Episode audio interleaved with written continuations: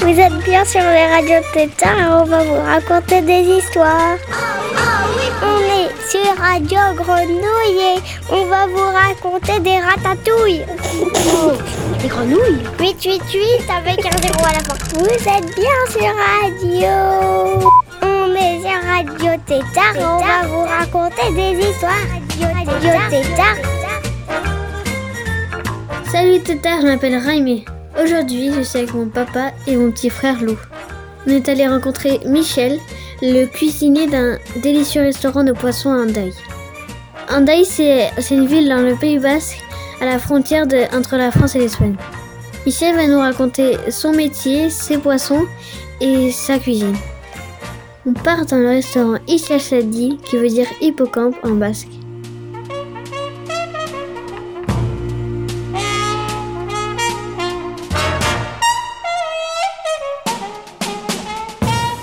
Bonjour Michel. Bonjour Arimé, bonjour Lou, Bonjour Michel. bonjour Mario. Bonjour Michel. Ouais. Comment on fait pour avoir déjà les, les poissons qui sont déjà dans, le- dans la cuisine euh, quand les gens demandent? Faut savoir que, déjà préciser qu'effectivement on est en restaurant où on fait que du poisson. Et nous on a décidé de faire que du frais et que du sauvage, que du poisson sauvage. On a un poisson qui est pas sauvage, qui est d'élevage, c'est-à-dire qui vit pas dans la mer, il est élevé. C'est des truites qui viennent des Pyrénées, qui sont très proches d'ici. Et c'est ce qu'on appelle une, une- un élevage raisonné, c'est-à-dire que c'est pas des poissons qui sont auxquels on donne beaucoup de médicaments, des choses comme ça. C'est assez, proche de la nature. Ils sont élevés dans les, rivières avec de l'eau euh, naturelle de rivière dans les Pyrénées. Alors nous, on a un fournisseur qui se trouve à Cibourg. Cibourg, c'est à 10 km, 12 km de d'Andaï. Il y a la criée de Cibourg, c'est l'endroit où les pêcheurs arrivent avec les bateaux, déchargent leurs poissons et après la criée, ce qu'on appelle la criée, vendent le poisson à des, à des revendeurs, euh, à des poissonniers, à des marais, des marais, ce qu'on appelle des marailleurs. Voilà. Et moi, je travaille avec une, une société qui est à Cibourg, qui achète du poisson dans différentes criées en France et qui les revendent aux restaurants, aux poissonniers. euh. Et j'ai j'ai comme un catalogue tous les jours euh, qui, qui est mis à jour tous les jours, tous les matins. Et je choisis en fonction de ce que je veux acheter comme poisson. Alors moi, je choisis en fonction du prix pour pas acheter des poissons trop chers, pour pouvoir les vendre euh, au restaurant à des prix pas trop chers non plus. Voilà. Ah ouais. Donc je, je sélectionne mes poissons que j'ai envie de cuisiner, que j'ai envie d'acheter, et, et voilà quoi. Et après, je les propose euh, à la carte à mes clients. Est-ce que dans le restaurant il y a du poulpe Il y a, y a des fois du poulpe, pas tout le temps. Le, le poulpe, c'est en fait, c'est les tent- Nous, on ne vend que les tentacules, tu sais, c'est les parties, euh, les tentacules Oui. du poulpe, quoi. C'est assez cher, donc j'en fais, mais pas, pas toi tout le temps, de temps en temps. Je les cuisine avec d'autres produits pour que que ce soit pas que le produit principal dans l'assiette, tu vois. Je les fais souvent avec du boudin qui vient du Pays Basque. Oh, je connais. Voilà, du boudin et du poulpe.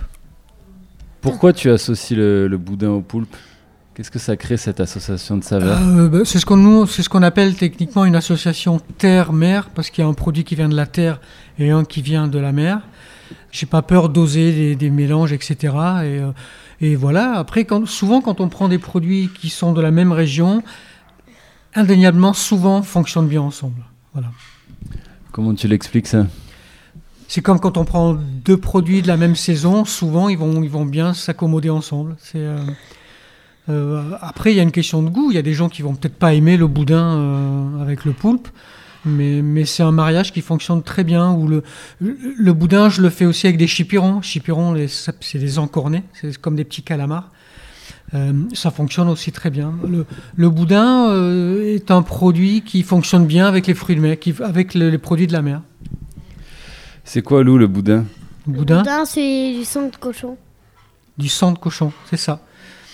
Avec des épices, avec pas mal de- d'autres choses dedans. Le boudin basque, il est, euh, il est ce que moi j'appelle assez viande. Il, il a, il a plus de viande que des boudins d'autres régions. Moi, je viens d'Auvergne, par exemple.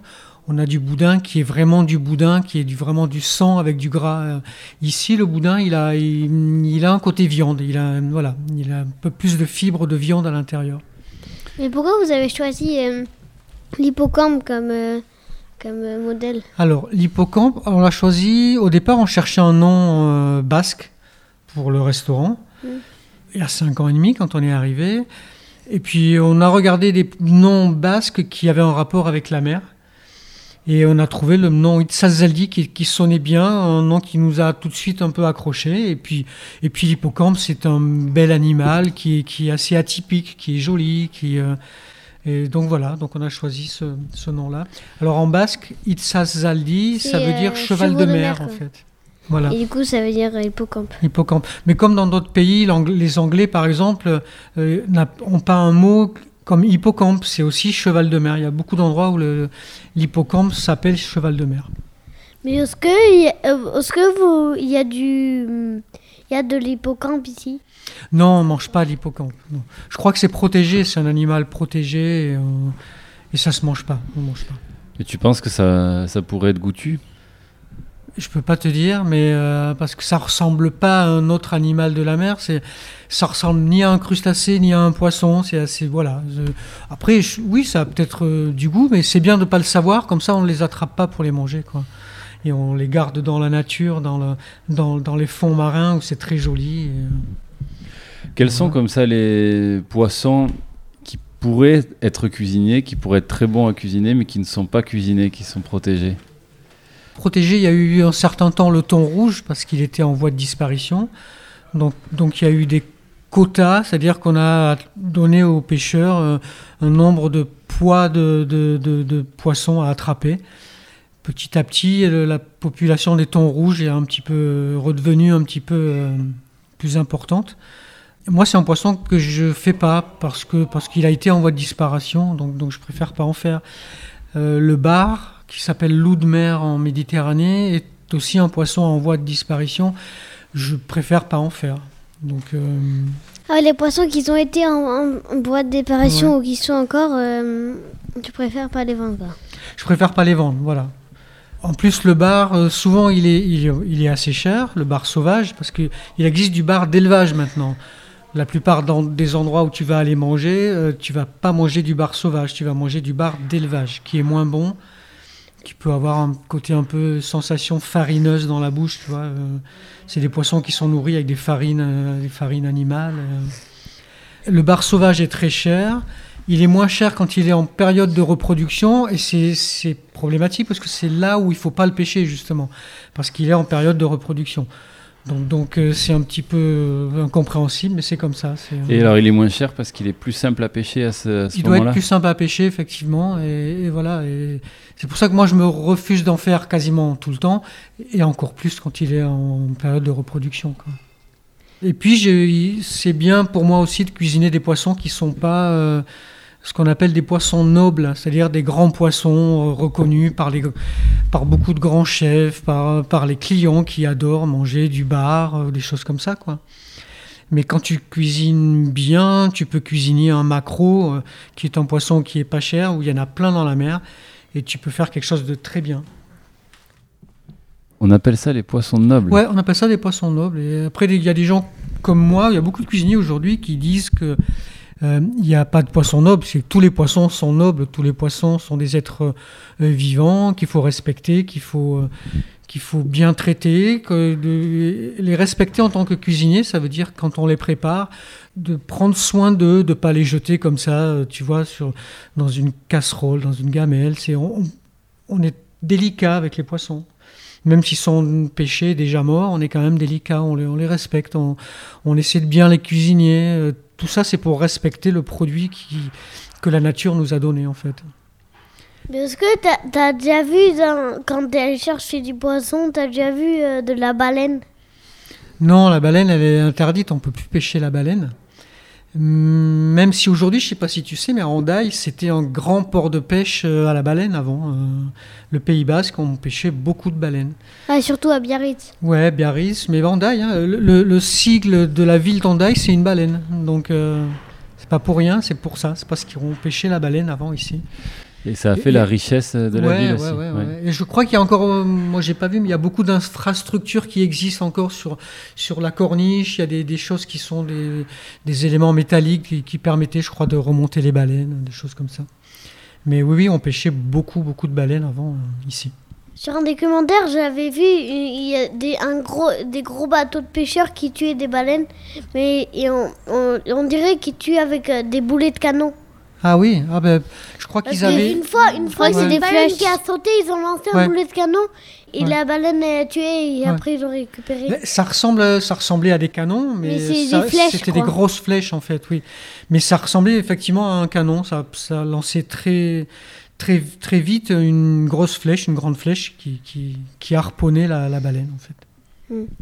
Est-ce que toi, tu es sensible aux techniques de pêche pour choisir oui, tes pêcheurs ouais, et tes ben, le poissons? plus, plus, souvent possible, j'essaye d'acheter des poissons, ce qu'on appelle des, poissons de ligne. C'est-à-dire qui sont pêchés avec des lignes. Alors, c'est pas une canne à pêche, hein, c'est des, des, longues lignes avec plusieurs hameçons, mais, mais le poisson est pas trop maltraité. Bon, il est quand même pêché, il est quand même tué, mais, euh, mais contrairement au chalut, à toutes ces pêches-là, euh, où le poisson est brassé. euh, et, et moi, je vois la différence quand je cuisine un merlu, par exemple, de ligne, ou un merlu qui est issu de chalut, de la pêche chalut. Le poisson est différent. Il est, il est, il est plus beau, il est, il est plus rigide, il est moins, il est moins abîmé, quoi, tout simplement. Ah, tu le sens, oui. Et ça, Ouais. ça tient à quoi? Ça tient au brassage dont tu parles? Ça tient ça, au ça temps tient au brassage dans le filet. Puis souvent la pêche au chalut, c'est des pêches qui sont, qui sont plus longues, c'est-à-dire que c'est des bateaux qui partent plusieurs jours, ou voire, voire peut-être plusieurs semaines. La pêche à la ligne, c'est souvent des pêcheurs qui, des, des petits bateaux qui partent à la journée, quoi. Et, on, achète même des, par exemple le merlu, surtout ici, des merlus de ligne pincés, c'est-à-dire qu'ils ont une petite étiquette euh, qui, qui est mise euh, sur leur dos quand ils viennent d'être pêchés et qui garantit une pêche de moins de 12 heures. C'est-à-dire qu'on a des poissons qui sont pêchés à la ligne et qui sont très très frais. Quoi. Ils ne restent pas des jours dans les cales des bateaux, dans la glace et, euh, et tout ça. Quoi. Et là, on voit vraiment, vraiment la différence. Ça, c'est très très important pour la, toi, chair, la la fraîcheur. chair est plus transparente, elle est plus, elle est plus ferme. Elle est, enfin, c'est vraiment, euh, vraiment une grande différence. Mais en fait, euh, souvent, il y a, à cause de la pêche, il y a beaucoup de poissons qu'on ne veut pas tuer qui sont, qui sont tués. Quoi. Ouais. Oui, oui, c'est c'est ce qu'on appelle les dégâts un peu collatéraux de la pêche. et, euh, C'est euh, effectivement. Après, quand on achète des poissons de ligne ou des choses comme ça, là, le, le- bateau choisit vraiment ce qu'il veut pêcher. Quand on achète du thon, des petits thons de ligne, euh, ils sont pêchés à la ligne et, et, et on pêche pas autre chose. Le, le pêcheur pêche pas autre chose, quoi. Radio euh. Radio Pétard. Vous écoutez Radio. Et alors là, ici, est-ce que tu peux nous décrire tes desserts? Alors, en fait, moi, je travaille seul en cuisine. Donc, j'adapte, j'ai adapté ma, ma cuisine euh, au fait de travailler seul. C'est-à-dire que je, je dois servir des choses bonnes, jolies et, et rapidement préparées. Donc, ces trois critères, je suis obligé d'en tenir compte. Et je ne peux pas me lancer dans les préparations trop compliquées parce que je ne pourrais pas, euh, euh, pendant le service, je ne pourrais pas les préparer pour les clients. Ils vont attendre longtemps. Moi, je ne vais pas être euh, dans une situation confortable. Donc, donc je j'ai adapté tout ça, en fait, par la force des choses. C'est pour ça que mes desserts sont des desserts qui sont très gourmands. Je trouve très gourmands et le retour que j'en ai, c'est quand même ça, c'est c'est des desserts très gourmands. Et j'ai fait le choix de, servir la plupart de mes desserts dans des bols. C'est-à-dire que je ne fais pas une décoration, une présentation dite gastronomique avec euh, un petit peu de crème par-ci, l'autre côté de l'assiette, il y a un autre élément. Et, et mes desserts sont assez concentrés dans le même endroit, dans un bol. Et c'est- pour moi, ça apporte un côté gourmandise encore plus fort. C'est-à-dire que quand on mange, on pioche, on pioche sa cuillère dedans et, tout se mélange forcément automatiquement. Et, là est la gourmandise. C'est-à-dire qu'on on goûte pas séparément un élément ou un autre. C'est, l'ensemble des éléments ensemble qui fait que, que voilà, on a quelque chose de très gourmand. J'ai, entre autres mon lait. Je fais un lait euh, avec une sauce lactée au caramel avec des zestes de citron vert, des noisettes et des amandes grillées. Et ça, en fait, quand on pioche dedans et qu'on mange, c'est un vrai retour en enfance. Euh, et c'est très, très gourmand, vraiment. C'est euh, c'est très gourmand. Et, et c'est un, c'est un dessert que je suis obligé de garder quasiment tout le temps à la carte. Il y a des gens qui viennent pas que pour manger ce dessert, mais quand il n'est pas à la carte et qu'ils viennent, ils sont un peu, euh, un peu déçus. Quoi. Et vous, les gars, c'est quoi vos meilleurs desserts? Moi, le- mon meilleur dessert, et dans ce restaurant, c'était euh, la chantilly avec la vanille. Ah ouais? Était très bonne la chantilly, la vanille elle était vraiment très froide. On dirait que C'est de la c'est- on glace. dirait que c'était euh, mm, un poisson qui sortait de de, de la banquise. Wow Une boule de poisson qui Ouais. sortait de la banquise. Il y avait chocolat, vanille et euh, il y avait une crème de noisettes euh, avec du caramel et il y avait de la chantilly. C'est ça, il y avait un lit aussi de caramel. Et Ah, effectivement, c'était c'est- ça devait être la ganache au chocolat, je crois. Ouais. Ouais. Moi, euh, c'est moi je c'est les îles flottantes. L'île flottante. Ouais, Ah ben, Nanou, ma compagne, euh, c'est son dessert préféré aussi. L'île flottante. parce qu'en fait il y a des sortes de mousse euh, Ouais. sur euh, une petite euh, un, un petit pain de caramel non des fois. Ouais. Et ça flotte parce bon. que la mousse, elle est très très légère. Ça, il y a plein de textures. Et c'est bon. Et vous, les gars, qu- quand c'est délicieux, quand vous sentez que le dessert il est délicieux, est-ce que vous avez envie de le faire traîner en mangeant plein de petites bouchées? Ou alors, justement, quand il est délicieux, vous prenez des grosses bouchées et vous le mangez hyper vite? Je, je prends petit à petit, mais, euh, mais quand vraiment c'est pas très bon, je, je prends d'abord le pas très bon, après je prends le meilleur Ah pour oui, tu gardes le meilleur. oui. Pour effacer le goût du pas très bon. Tu restes sur le souvenir du bon, c'est ça Oui. Ouais. Pour revenir, moi, à ce que je disais, de, de, de- par exemple, mes desserts, je les sers dans des, dans des bols pour que, pour que ça se mélange quand on mange. Euh, c'est pas mélangé, je veux dire, c'est, c'est, c'est- il y a une proximité des aliments qui sont pas mélangés. C'est pas, euh, c'est pas, pas une bouillie ou, enfin voilà. Mais il y a une proximité des aliments qui fait que, qu'on va avoir deux ou trois ou un qui vont se mélanger un petit peu et, et, c'est ce qui fait l'alchimie en fait des, des, des, des goûts qui, qui, s'assemblent entre eux quoi. Euh, en fait l'art l'art de cuisiner c'est souvent ça, c'est de trouver des des, euh, des goûts improbables qui, qui vont fonctionner ensemble. Et ce qui est important aussi, c'est la beauté de l'assiette. Tu as une attention particulière, toi qui as travaillé dans des palaces, en plus tu as eu une euh, formation comme sur je disais tout à l'heure, j'ai une attention particulière, mais il faut que ça aille vite. C'est-à-dire que moi, j'ai pas, comme certains restaurants, 4 minutes pour dresser une assiette. Je ne peux pas me permettre ça. Je suis tout seul, donc je peux pas.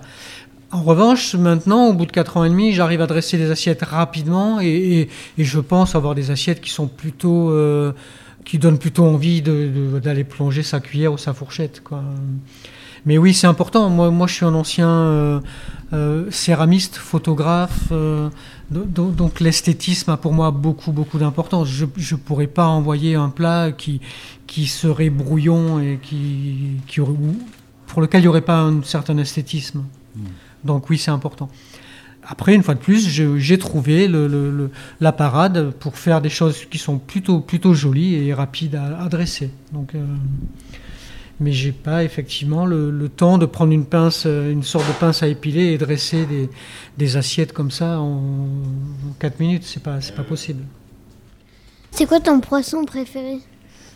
Mon poisson préféré, euh, ça serait, je dirais, le turbo. J'adore le goût du turbo qui est rôti. Alors, le turbo peut se faire aussi poché, il peut se faire de plein de manières différentes. Moi, je l'aime rôti, à la poêle, euh, avec un peu de beurre, avec du romarin, de manière très très simple. Et c'est un poisson qui, qui dégage un goût très très particulier qu'on reconnaît les yeux fermés. Quoi. C'est, euh, quoi? Moi je connais pas. alors turbo, c'est c'est de la famille des poissons plats. Donc c'est un poisson qui est plat, qui, qui est assez large et plat, et euh, qui peut avoir plusieurs tailles. hein. Ils peuvent être très grands, et les plus petits qu'on pêche font à peu près euh, entre 500 et- grammes et 1 kg. Et voilà, euh, il y a le turbo et la barbu, c'est un poisson qui, ressemble au turbo pour les gens qui sont pas très connaisseurs, n'arrivent pas trop à le, reconnaître. Et les deux, ces deux poissons qui sont vraiment, enfin pour moi, mon- mon poisson préféré. Moi mon poisson préféré c'est la c'est la comme euh, le, le saumon que j'avais mangé la dernière fois. La truite, oui. truite de Pyrénées. Des Pyrénées, oui. C'était la meilleure, elle était bien chaude, elle était, euh, Ah, était bien croustillante. ouais. Je, je- je l'ai tr- je l'ai beaucoup aimée. Radio Tétard. Alors, est-ce que les arêtes, ça vous fait peur quand vous mangez du poisson? Ah, euh, non, un peu moins, mais ça Ouais, va. Enfin, moi, des fois, il y, a- il y a des poissons qui sont. Je sais qu'il y a des arêtes, euh, je fais gaffe, mais pas trop. Tu manges doucement, quoi, tu fais attention. Mais pas. pas Enfin, je mange quand même bien. Ouais. Et alors toi, tu les enlèves, les arêtes une Alors une non, j'enlève pas les arêtes, j'ai- j'ai j'ai- j'ai pas le temps d'enlever les arêtes. Et quand, quand on fait des menus enfants, pour les enfants, je mets plutôt l'extrémité du poisson où il n'y a pas d'arête en fait. Euh, Donc voilà. Euh, Après, il y a des poissons comme la lotte. La lotte est un poisson où il n'y a pas d'arête, par exemple. Ah, J'aime bien la lotte. Il y a aussi. un os central, mais il n'y a pas d'arête. Et il y a des poissons qui ont beaucoup plus d'arêtes que d'autres, euh, des petites arêtes euh, fines où c'est très embêtant à manger, comme la dorade, c'est un poisson qui a beaucoup d'arêtes. Et, et en règle générale, les poissons de rivière ou de lac ont plus, ont aussi beaucoup d'arêtes. Le saumon fumé, en fait, je n'aime pas trop parce que c'est c'est trop huileux. C'est gras, oui, c'est un peu gras. Du coup, c'est mieux des fois de prendre le saumon pas fumé, quoi. D'accord. Et alors tu sais pourquoi on l'appelle le saumon fumé? Parce qu'il a été un peu transformé, quoi. Parce que quand il, si tu prends un, un saumon normal, euh, il est pas pareil. Toi, Lou, euh, à ton avis, pourquoi on appelle un saumon fumé? Ah oui, Qu'est-ce que ça veut dire de fumer la- le saumon? C'est parce qu'il a un peu un- un- une odeur de, de fumée. Mhm. Non, mais c'est parce qu'il est passé dessus la cheminée, non? Parce qu'il est déjà un peu cuit. Alors, alors le, le- le saumon fumé, il y a- il y, a, pour dire simplement, il y a deux manières de, de faire fumer du poisson. Il y, y a du fumage à froid ou du fumage à chaud. Le saumon fumé qu'on a l'habitude de manger, c'est un fumage à froid, c'est-à-dire que le poisson, il n'est pas cuit. Il est, macéré avec un peu de sel, donc le sel va le cuire un petit peu avant, et après on le met dans des, dans des grands containers où effectivement on fait un feu et la fumée du feu rentre dans le container et donne le goût fumé au poisson. Et la méthode à chaud, c'est une méthode qui est plus euh, pratiquée par exemple au Canada, par les Indiens au Canada, euh, par les pays du Nord au Canada, où là on fait fumer le poisson à chaud, c'est-à-dire que le feu est dans l'endroit où il y a le poisson, donc du coup il y a une chaleur qui se, qui se dégage, qui cuit le poisson, qui le fume, donc il est un peu plus sec, mais en utilisant du saumon qui sont des poissons gras, il n'est pas trop sec non plus. Et moi, j'étais au Canada il y, a, très longtemps. J'ai adoré les poissons fumés canadiens beaucoup plus que les poissons fumés euh, qu'on mange nous, euh, dits norvégiens ou, euh, ou autres, parce qu'il y a beaucoup plus de goût du fumé. Il y a, il y a le côté cuit. Enfin, c'est vraiment euh, exceptionnel. Quand ils sont bien faits, ils restent juteux un peu à l'intérieur. C'est vraiment très très bon. Et est-ce qu'il y a une cuisine d'un pays du monde que tu adores Il y a plein de cuisines. En fait, j'ai pas de préférence. Je, je, je, je, je vais adorer. Non, mais j'adore les cuisines euh, qui ont du goût. J'adore les cuisines thaïlandaises, la cuisine marocaine ou maghrébine. Euh, J'aime la cuisine japonaise. Euh, italienne, je- j'en parle même pas. J'adore la cuisine italienne. J'ai- pas de préférence et, euh, et c'est pour ça que moi, dans ma cuisine, j'ai j'ai une cuisine qui, on peut pas appeler ça une cuisine du monde, mais c'est une cuisine avec des influences d'un peu partout. Quoi. Qu'est-ce que tu aimes le plus dans ton métier? Moi, c'est la, partie créativité que, que, j'aime bien. S'il n'y a pas de créativité dans ce que je fais, je, je m'en- je m'ennuie. Comme je disais, j'ai été céramiste, photographe, j'ai fait plein de choses qui tournaient autour de la créativité. Aujourd'hui, je suis en, cuisine, je change ma carte. Elle peut changer tous les jours, elle peut changer du midi au soir. euh, en fonction de, de- voilà, je- si je trouve que je m'ennuie avec ce plat, ben, je vais le changer. J'ai une vraie liberté par rapport à ça. tu changes la carte. euh, Est-ce que tu peux changer, par exemple, dans le même jour, il y a le matin, par exemple, du merlu Ouais. et le soir, le saumon? Oui, ça, ça- ça change souvent et c'est souvent le même du midi au soir, ça change. Alors le poisson ne change pas forcément, mais le merlu à midi, je vais te le préparer d'une certaine manière. Le soir, je vais, je vais changer, je vais le préparer autrement, par exemple. Euh, oui, sinon je, je m'ennuie et, et, et au bout d'un an, je vais avoir envie de faire un autre métier parce que je vais m'ennuyer. Je Comment tu fais pour aller très vite? Ah, C'est un métier où il y a, pendant le service, il y a beaucoup de, de, stress quand même et de tension, euh, parce qu'effectivement, on a, on a quand même l'obligation, en tout cas moi je me donne l'obligation de bien cuisiner mon plat pour que le client soit très content quand il va le manger.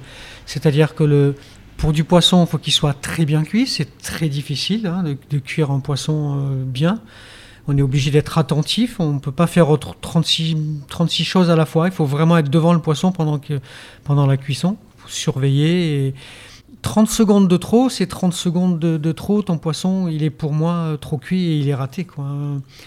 Donc, donc pour ça, il y a un vrai, vrai stress, une vraie... Euh, voilà, pas, pas vraiment de la peur, mais c'est du stress, c'est une tension qui fait que, que oui, on est, c'est très tendu pendant le service dans une cuisine. Euh, moi, je travaille seul on a décidé de se limiter en nombre de clients pour que tout le monde soit satisfait. Je, fais je cuis quasiment table par table, c'est-à-dire que, à part quand j'ai deux tables de deux, je peux cuire en même temps deux tables de deux, mais, en général, je cuis table par table.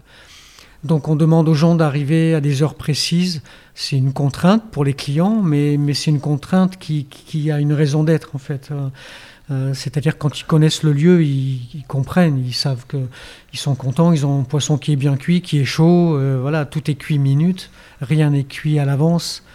Donc, effectivement, oui, il y, a beaucoup de tension et, un peu de stress pendant le service quand il y a du monde.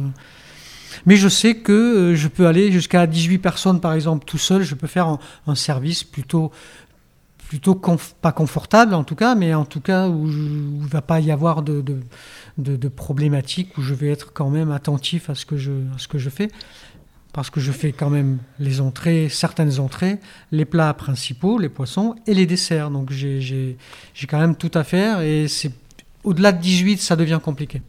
Et puis tu passes voir les gens, je te vois faire. Euh, oui, j'aime bien après pour savoir s'ils ont aimé. Euh, dès que je peux. Alors, je sais qu'il y a des gens qui sont arrivés tôt, ils vont partir. Je, je vais peut-être pas les voir, donc j'essaie de me dégager euh, une, deux minutes et je, je, fais un peu vite fait le tour des tables pour, pour, pour dire bonjour aux, clients et, et, mettre un visage sur, sur, sur qui est venu manger.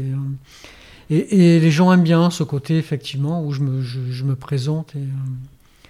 Euh, oui, c'est bien. Quand on a le temps de le faire, je trouve que c'est important, c'est bien. Est-ce que Michel, tu aurais un morceau de musique à programmer pour Radio Tétard Un morceau de musique à programmer, euh, il y en aurait plein, mais qu'est-ce que je pourrais dire euh, Comme ça, je partirais sur Louride. Voilà. Take a walk on the wild side. Merci beaucoup, Michel. Merci beaucoup, Michel. Merci à vous trois. Mais, euh, mais on peut aller. Pourquoi on n'est pas allé dans la cuisine? On va y aller dans la cuisine.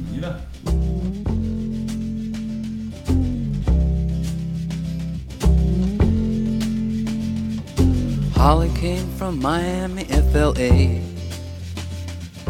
Hitchhiked away across USA. Plucked her eyebrows on the way, shaved her legs, and then he was a she. She says, Hey, babe. Take a walk on the wild side. Said, hey honey, take a walk on the wild side.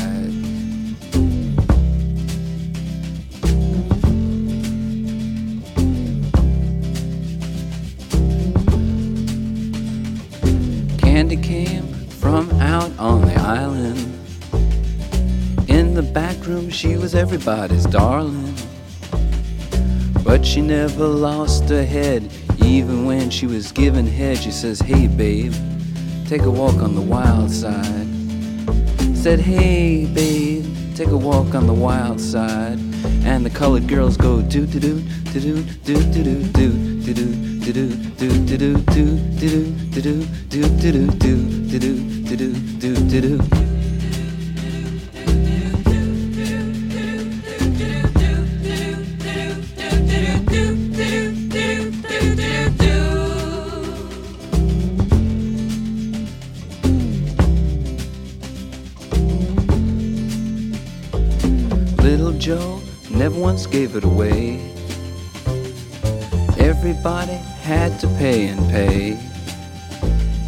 A hustle here and a hustle there. New York City is the place where they said, Hey, babe, take a walk on the wild side. I said, Hey, Joe, take a walk on the wild side.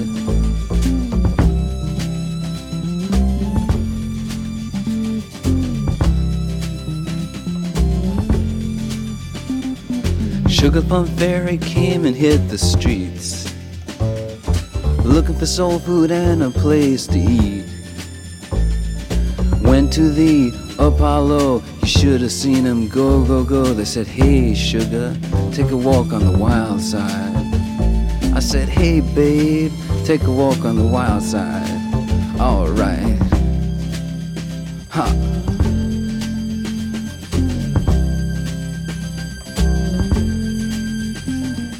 Jackie is just speeding away. Thought she was James Dean for a day. Then I guess she had to crash. Valium would have helped that patch. I said, Hey, babe, take a walk on the wild side. I said, Hey, honey, take a walk on the wild side. And the colored girls say, Do do do do do do do do do do do do do do do do do